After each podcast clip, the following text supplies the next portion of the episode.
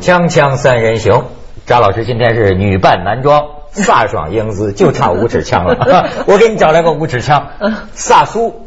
这是一神人，我期待你很久了。谢谢萨老师，谢谢萨老师。这他的这个神的程度，以至于他本来的名字都不叫萨苏，叫那这本本来的名都奇怪，叫公云。不过我得澄清一句，你刚才说他是呃女扮男装，至少我得澄清一句，我虽然神，但没得神到女扮男装的地步，我还是确实就是男的，不是扮的。萨老师很有意思，而且他在搞乱了。而且他啊，跟日本，他们这个家族跟日本有着千丝万缕割不清的关系。呃，他的家族里有这个抗日烈士，但是呢，当年也有一个日本女人救过他的爷爷。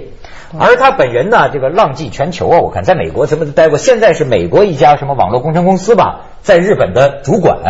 你基本上生活在日本，是的。现在回来是到我们这儿度假来的，是吧？不幸 不幸如此。所以萨老师这个也也是一博士啊，你知道吗？这个博客呀，六千万的这个点击量算博士昨天刚过了七千五百万。好家伙，给你鼓掌鼓掌，厉害厉害！对，您让我前几天见着一个另外一个神人，叫毛丹青，也在你们日本。待过很长时间。什么叫你们日本？他就把他当谁？毛丹青啊，你知道吗？就是那个前两天刚我我刚碰到他，他说他刚跟这个鸠山由纪夫的这个夫人在上海喝咖啡。哎，我就是在上海见到他，他是我弟弟的小学同学。后来到了那个这个日本以后，据说是以什么卖鱼为生发起来的。后来写博客特棒。然后他妈妈是一个特别有名的，是等于是我们家里边的一个老辈儿的熟人，是一个历史学者。然后说这儿子怎么这么不争气，搞跑到那个日本去贩卖臭鱼烂虾，结果人家现在也成了。也成了日本的什么大学教授？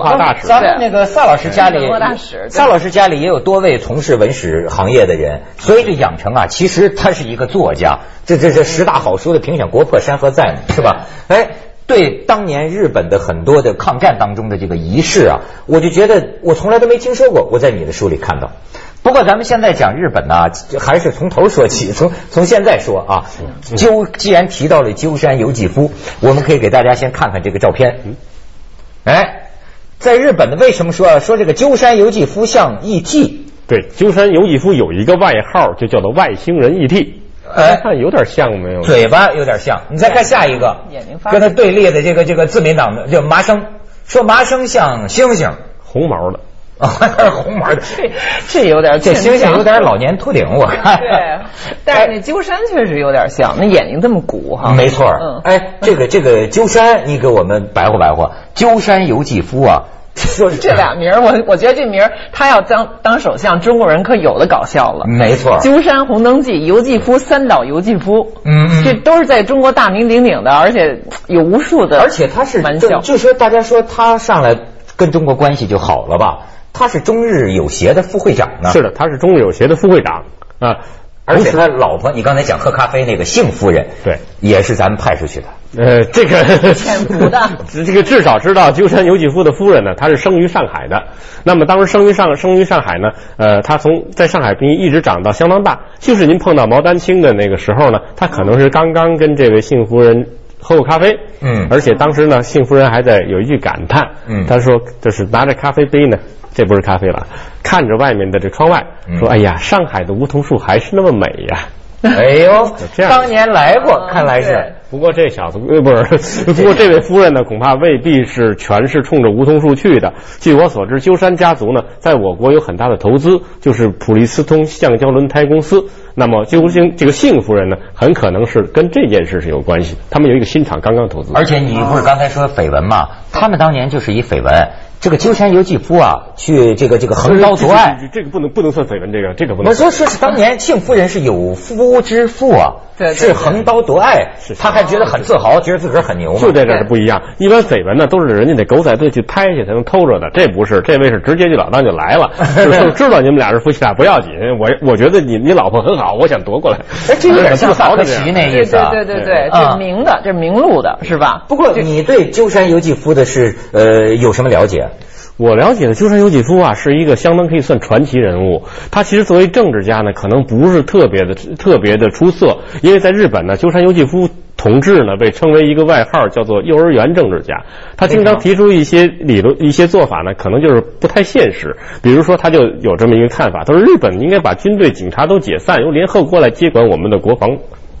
那对于任何一个主权国家来说，这个老百姓可都很难接受这种事情，但鸠山就可以提出来。鸠山，我去鸠山，我跟你讲，我给你看看鸠山。嗯，这个鸠山呢，我是听说啊，日本人呢都在聊一个段子，这个段子当然不见得是真的，甚至就不是真的。可是日本人呢，好像都挺愿意相信。就是因为鸠山这个家族啊，他在日本是名门望族，政治家族，出过好几个首相的嘛。是。然后这这是议议员，这政治家族，说是他当年，就日本人讲他的段子，就说这个鸠山由纪夫啊，跟这个中国人的感情，说当年他跟他爸访问中国，然后周总理这个设宴招待，然后是这个敬酒的时候，鸠山由纪夫呢，当时他还很年轻，就走向这个周总理，跟周总理这个投诉提意见，说是在日本呢。鸠山这个姓并不多，但是我不知道为什么你们中国好像到处都在骂鸠山。我们鸠山家族没在中国干过坏事。忘了他爷爷曾经拷打过这个李玉和。没错，所以我觉得挖掘一下中国人的这个样板戏的回忆，咱们看看鸠山。好久没看了啊。嗯。临秦策马一万九，浑身是胆雄赳赳。就三。十年和我交朋友，千杯万盏混饮头。哦，老朋友，你好啊！哦，鸠山先生，你好啊！啊，哎呀，好不容易见面呐！你我是两股道上跑的车，走的不是一条路啊。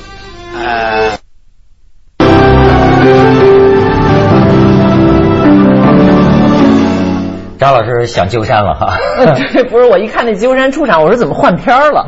突然变成黑白片了，后边那个那那那窗户什么的，然后等到等到李和出现，这个红光才回来啊。就是那时候那个咱们这个这这种片子说的敌人都不能带色儿，我是觉得那个时候的片子拍的的确是非常细致的，像刚才这个片子里头啊。大家后边其实后边还有一段对白，如果看到这边对白的话，就会明白我们当时的编剧是非常认真的。这个鸠山在中国最有名的台词是什么？大家有没有印象？窦文涛有鸠山好多有名，他是说什么的？哪句话最有名？就是咪西咪西。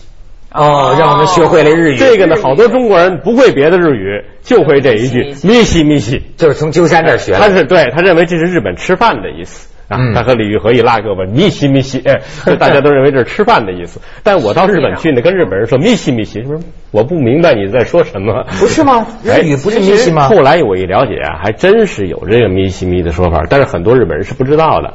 这个咪西咪西啊，是日本一些非常下层的人才会用的，说吃饭这个说法。哦，哎，我怎么最近碰见上层的人吃饭怎么说呢？上层是打杯炉，打边炉，打边炉，打边炉，打边炉，打打边炉。这样就说明什么呢？就说明第一，这个样板戏他当时编的时候编得很认真。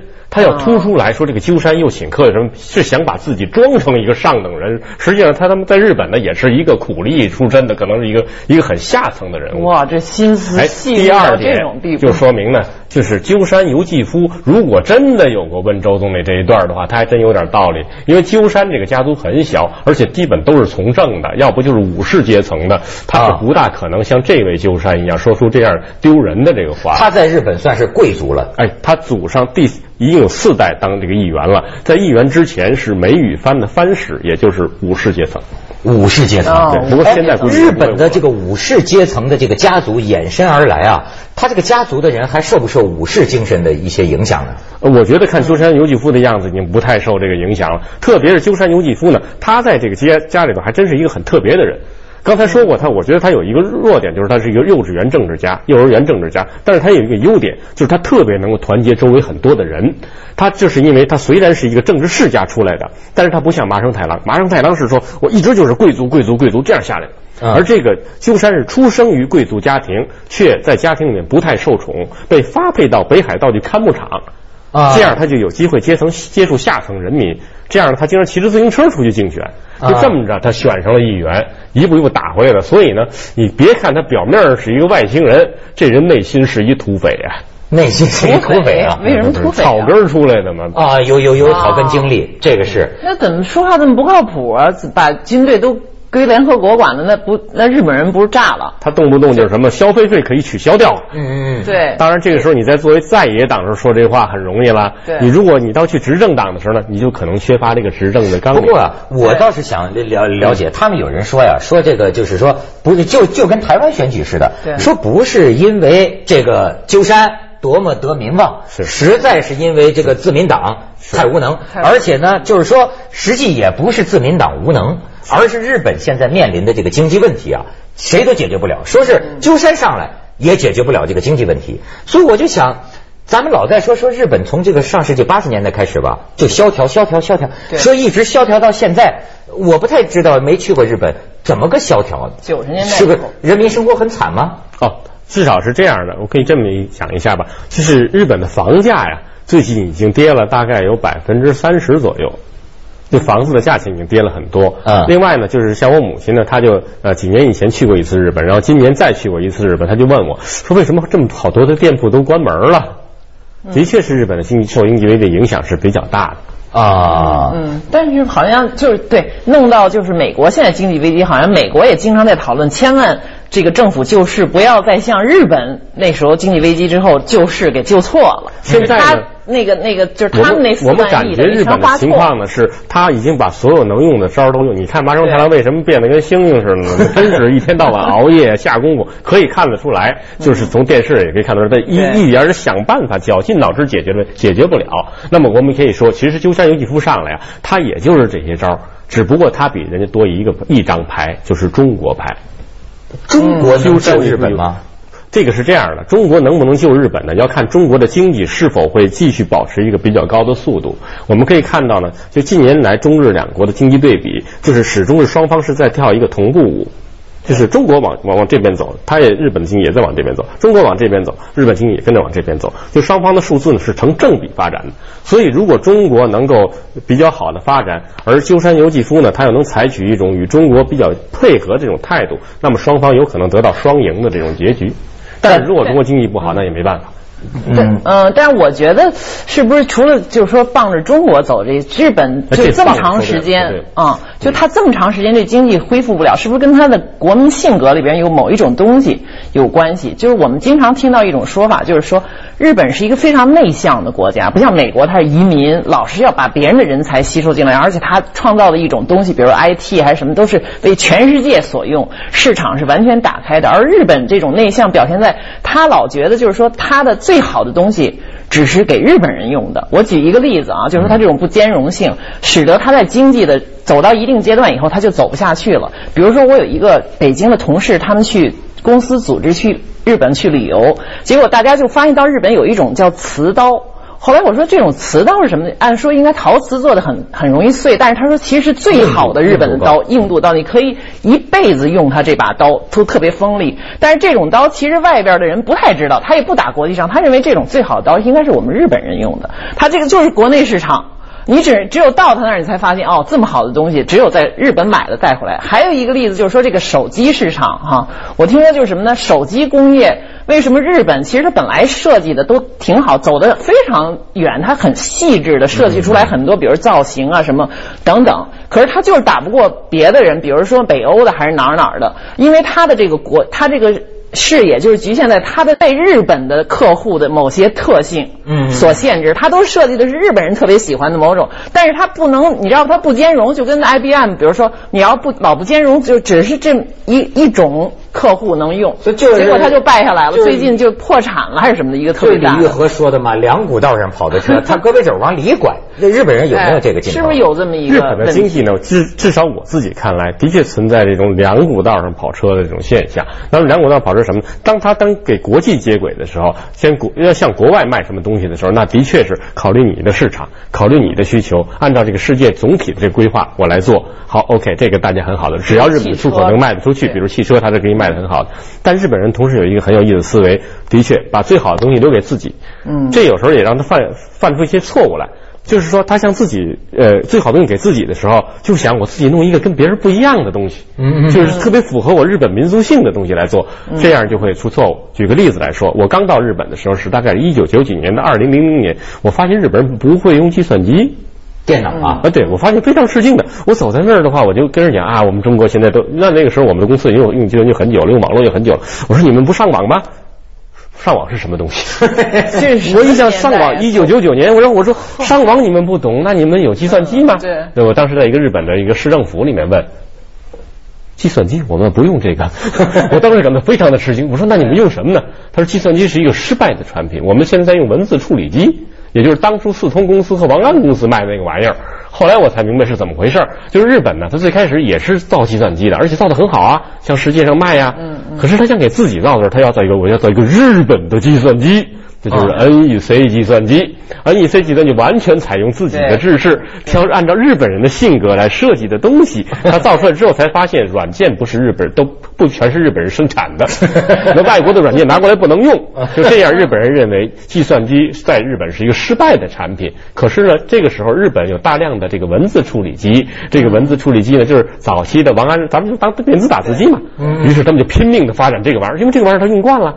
所以我发展这个文字处理机，又能玩游戏，又能出彩铃，已经到了极致了。就好像一个自行车，你给加了大量的装修，比汽车 投的钱还多，造出这么一个玩意儿来。没错，所以你看，他是精益求精。问题就是道经常走错了。而且他这就跟他那个是个岛国是那个狭长，它可以走得很深很远，但是它窄。可是我也不得不说，日本人他如果转弯的话是很快的，一旦他转弯得到利益以后，他会非常快的。反小好掉头嘛，那明治维新他们转多快？比如说这个计算机这个事儿，我去一九九九年的时候，日本人很多人是不懂得用计算机的，更不要提网络了。但是他在二零零二年提出一个 e Japan 的计划之后，现在日本是全世界网络最为便宜的地方。没错，他们转态是非常快的。对对对。你像原来那个跟二战的时候跟美军打仗，打仗归打仗，打仗也拼命。一旦被美军俘虏了，要为美军服务，去打他们日本，他也是尽心尽力。没错，这在那个《菊与刀》里边说的特别精彩，就是这个本尼迪克的其实是美国人类学家，但是他就发现他这国民性就是这样，一旦他打一失败了，他拥抱美国文化。爵唱爵士乐，然后觉得自己就是这种呃喜气洋洋的，觉得我们已经站到胜利者一边了。对对对，而且我们在亚洲又是最快的，跟他们最先进的文明接接上轨了。没错，这事儿我看从他太太身上都看得出来，他娶日本老婆，一旦娶过来，无限拥护中国，是吧？锵锵三人行，广告之后见。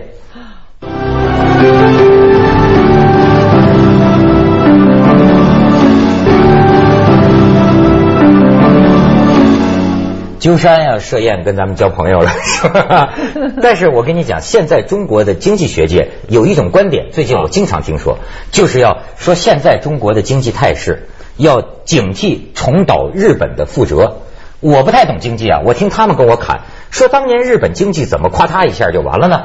那个时候说日本经济高涨啊，恨不能把半个美国都买下来，买很多汽车厂，买什么好莱坞，然后说美国。包括这个西方金融集团就搞这个阴谋，然后先逼着逼跟逼现在逼人民币升值嘛，那时候逼日元升值，然后又是一些什么金融大鳄跟日本在那儿签什么广场协议或者什么协议，他们说叫一种对赌啊，就赌你这个日元指数啊，这个经济指数会上升，呃，不是会下降，但是日本人呢就相信这都会上升。啊，它绝对会上升嘛，当时的经济那么好，结果到最后又怎么操弄一下？